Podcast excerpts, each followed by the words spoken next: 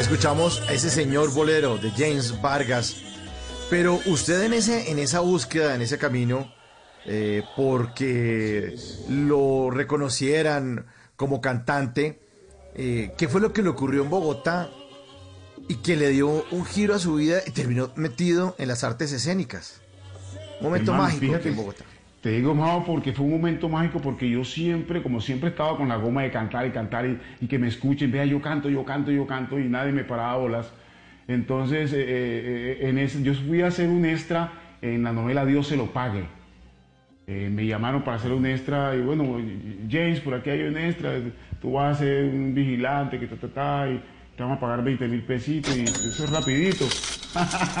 y me citaron a las 8 de la mañana y como a las 10 de la noche empezamos a grabar la escena y era la última escena. Ya yo me quería ir para mi casa.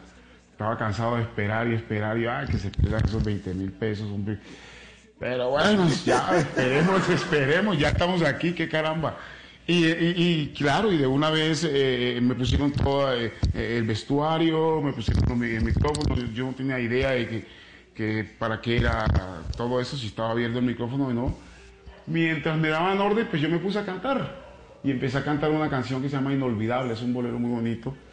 Y, en ese momento se baja Germán Porras de la móvil con unas gafas oscuras, su cabello rizado y me dice, siga cantando. Yo dije, Señor, disculpe, yo pensé que había dañado la escena, ¿no? Y él me dijo, no, siga cantando, usted va a hacer la escena cantando. Y de hecho es que la escena la hicimos, yo canté la canción.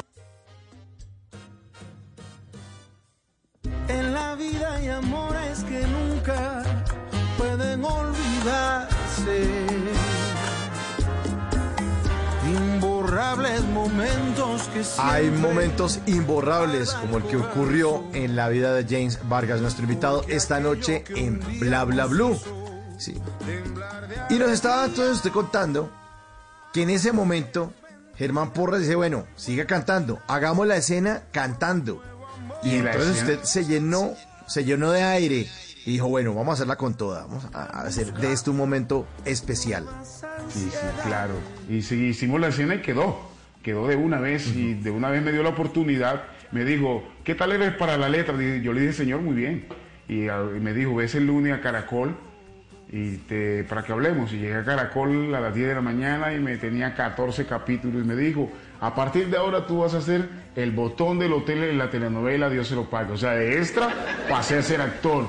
Para mí fue un regalo de la vida porque me dijo, tiene que estudiar, Julio César Luna va a abrir una academia de actuación eh, quiero que vayas, hables con él, dice que vas de parte mía y te pongas a estudiar porque tienes talento, es posible que puedas llegar a hacer algo muy interesante en este, en este medio. Así que ponte a estudiar, si quieres hacer algo quieres crecer, ponte a estudiar. Y arranqué para allá, de una vez Julio César Luna me becó. me dijo, no, cómprate ahí esa fotocopia tus papeles, ya, para adentro. Eso fue muy bonito.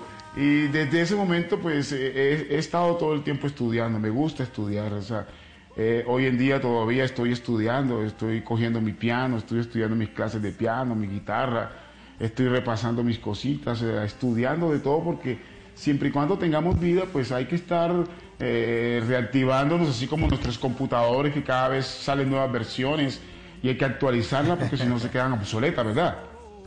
Sí. Y toda mi gente que me ha acompañado en este proceso, pienso que cada actor en la cual yo he estado eh, en escena me ha aportado muchísimo. Y hoy en día, por ejemplo, todo lo que estamos haciendo con, con, Talento Nacional es haciendo conocer todo este trabajo que podemos hacer. Es como acercarnos cada vez a, nuestra gente, estar más cerca a la gente que, que, nos ve a diario, decir, oye, mira, somos, nosotros somos los mismos, somos como ustedes, vivimos, sentimos como lo vive todo mundo. Entonces, estar aquí en este medio compartiendo estas experiencias, también te gratifica porque realmente nosotros trabajamos para la gente.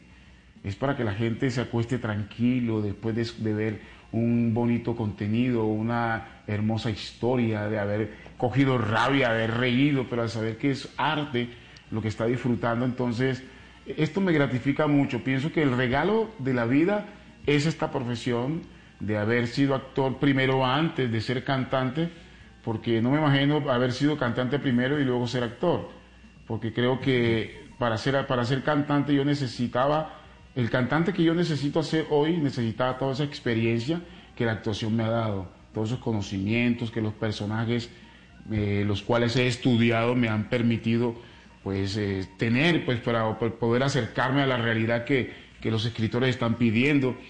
Entonces es una responsabilidad grande con la humanidad porque sabemos que pues esta es la carrera de las, de las humanidades, eh, Entonces hermano, pienso que somos bendecidos. No hay más nada que pedirle a Dios sino darle gracias cada día por, por esto tan bonito, de poder ser lo que somos. En las noches la única que no se cansa es la lengua.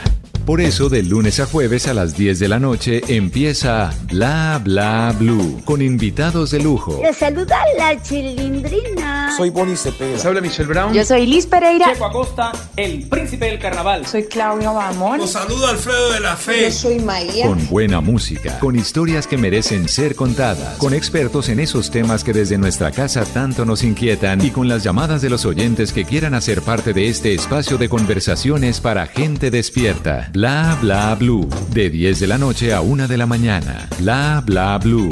Porque ahora te escuchamos en la radio.